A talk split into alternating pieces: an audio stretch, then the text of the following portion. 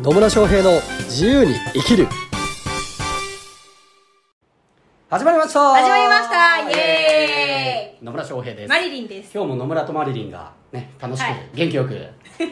ねねいいこと言っちゃうっていうような時間がやってまいりましやったてまいりました。本当ねで今日なんですけど今日なんですけど、実は特別な日でですね、おっとまあ、何が特別かというとですね、はい自分で言うのなんなんでちょっと言いましょうかマリリン から言ってもらっていいです今日ですね、はい何が特別かというと、はいなんかと、なんと野村翔平のはい誕生日、そうなんです。 ねはいはい。おいくつにな りなったんですかおいくつになったかっていうとですね46歳になりましたね46歳 ?46 歳。 46歳になりましたよおめでとうございますありがとうございますねえ本当年末生まれなんですよそうですね。どう、どう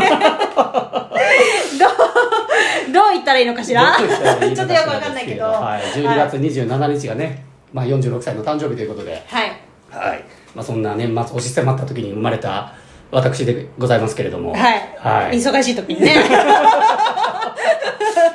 せもういつの間にやら46歳でね、はいうーんねもうすぐ50ですよもうすぐ欲しいです ね。またちょっとあるかはい、まだ4年ありますね。ね、はいまあだからどうしたっていう話なんですけどね、うん別にこの年になるとね誕生日だからどうしたってあんまないんだけど ね正直なところはい、はいまあそんなこんなでね、えー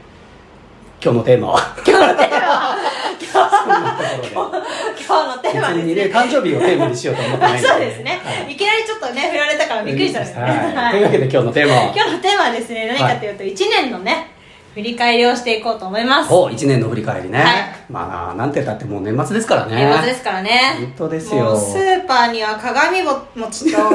なんだっけあの玄関に飾るやつ玄関に飾るやつね はいまあそういうのがねあるねいろいろありますねうん、もうね年末ですよ年末ですよ2000 2021年もね、はいもうあと何4日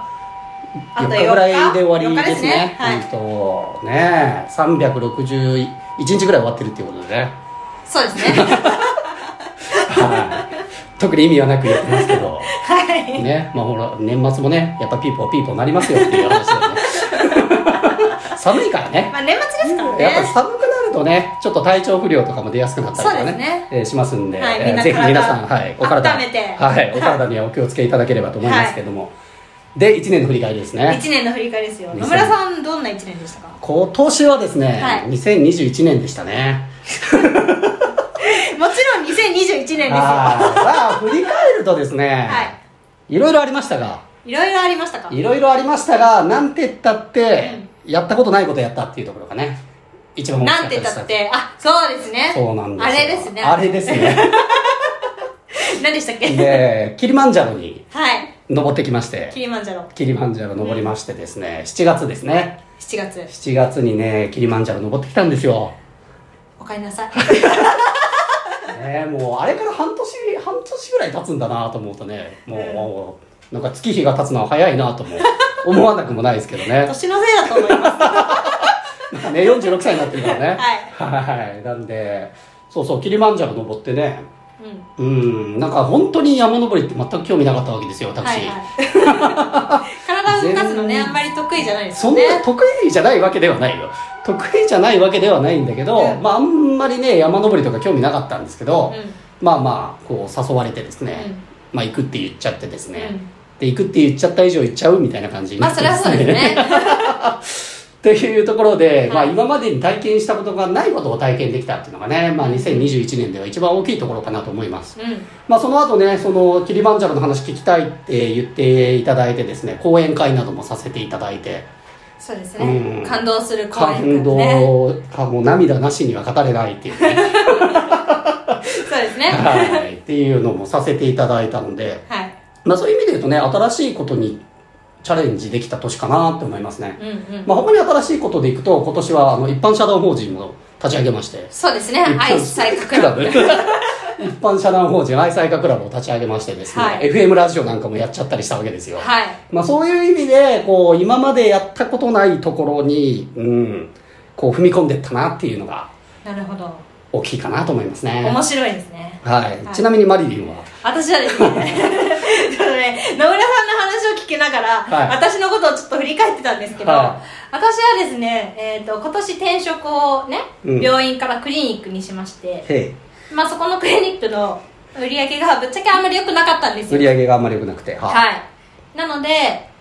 ー、と私の今まで学んできたことを生かして、うんマーケティングだったりとか、はいセールスだったりとかっていうことをやってったんですよ、なるほどでそしたら、まあ、徐々に患者さんも増えてきてお売り上げも上がってきてたんですけど、うん、とまとめて言うとまとめて言今うとまではい学んだことを、うん そうまとめにしたような年でしたそうま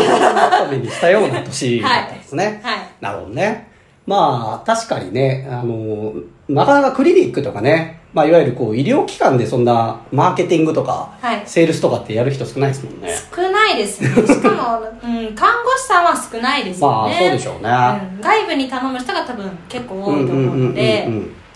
まあ、そんな中こうマリリンもねこう自分でビジネスをやろうと決め、まあ、看護師さんでもありつつ自分で、えービジネスもやりつつっていうところで決めて、はいい、ろんなことを学んできたと、そうですね、うん、その学んできたことを活かせた年だったということですね、はいなるほどねいい年でしたかいいいい年、まあ、そこに関してはいい年でし たねいろんな学びもありますしね,、まあまあねいろいろありますよね、はいまあね2021年いろいろあったと思いますはいねなん か外に出にくい雰囲気があったりとかそうですね っていう年もあったでしょうし、まあ、結構ね周り聞いてるとなんかほぼビジネスをオンライン化しましたみたいな人もね、うんいたりもしますけど、まあ、そうで私すね自身はねあんまりその影響を受けてないんで、あそうなんですね、はいねね、海外も3回行ってますしねまあ、確かに確かに海外も3回行ってますからねはい今年、ハワイ2回とキリマンジャロタンザニア1回っていうね、うん、うん、でその度に隔離されるって いうね、もなんか今日今日ねちょっうとんここに来る前にお友達とランチに行ってきたんですけど、はそこのお店の人が言ってたのは一人オーナーで一人で回してたんですけど、い、はい、えっと、言ってらしたのがなんだっけこの感染症のことがなければ、うんなんだっけ外に料理を運ぶことがなかった、はあいのはいはいなんだうなんとかイーツとか 言っちゃったけどなんとかイーツとか、うんそういうのを、えっとやろうと思わなかったって言ってたのはいはいはいで。まあそういうことに関してはいい年だったのかなと思いますねそういう人たちにとっては、まあね、まあそういうデリバリーの需要にね、が増えてきたので、そっち系、飲食店とかだとね、うんうんそっち系を力入れるっていうところも増えてきたと思うので、うんうんうんまあなんか、それまでやってたことが、こう、ね、環境って常に変わるので、うんその変わった時にやっぱ柔軟に対応できるかどうかっていうのはね、大事になってくるとは思います。そうでですねまあ強制的にこう、対応せざるを得ないような、この2年ぐらいあるので、はいまあ、そこでね嘆いているよりはあ、まあ、この今の状況の中でじゃあ、ねまあ、自分たちのビジネス、まあ、ビジネスだけじゃないけどね、うん生活とかも含めて、うんどうやってこう自分が自分らしく生きられるのかなみたいなんでね考えて行動していくっていうことは大事なのかなと思いますね。そうですね、まあ、常に新しい突破口をねうん、探し出せるような頭の使い方をしていきたいですねはそうですね、まあ、そういう意味で言うと1年振り返って、まあそうね、まあ、ビジネス私自身そんな大きくは変わってはいないですけど、まあ、うんとはいえこうオンラインのセミナーが増えて増え増やしたりとか、うんううんまあ私自身もね何しろ隔離されてる期間が オンラインでやらざるを得ないみたいなのもあったんでそうでまあ、オンライン化っていうのも徐々に、うーまあ、全くそっちに振り切るっていうことは私の場合はあんま考えてないです けど、うんうん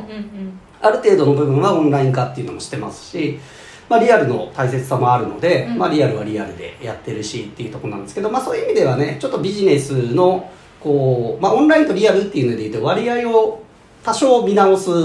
いいじ時間だったのかなっていうのは 思いますかね。はうん、なんでね本当こういい年からねそうじゃない年かって結局自分次第なのでいそうですねいい年だと思えばいい年だし、うんそうじゃないと思えばそうじゃないっ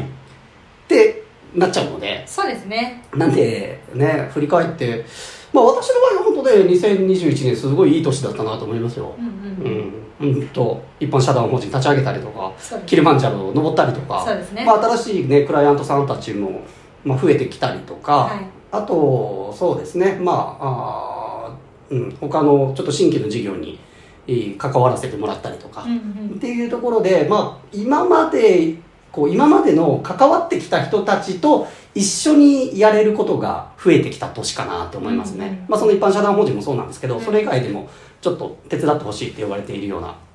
仕事もあったりビジネスもあったりして、うんなんかこう今までこうコンサルタントとしてあのクライアントを育ててきたはいっていうところからそのクライアントさんたちと共に、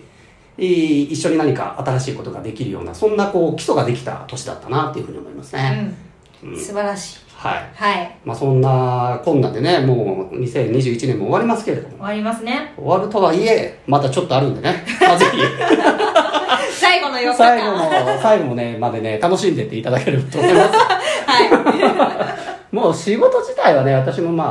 ああの明日までは一応コンサルとかするかなはい、うん、 29からぐらいまでするかもしれないですけどまあ3031とかはねのんびりしながらのんびりしながらでもなんかこういろんなコンテンツとか考えるかなとは思います、うんうんうん、うんなんでね、まあ、ぜひ、えー残りも楽しんではいいただければと思います思いますはいはいねそんなところでよろしいでしょうかよろしいですあというわけでね今年最後の放送も最後までお聞きいただきありがとうごりざがいとうごますざいますまあ、疑問とか質問とかね、えーコメントなどありましたらぜひえーコメントメッセージいただければと思いますはいそれでは、良いお年を良いお年を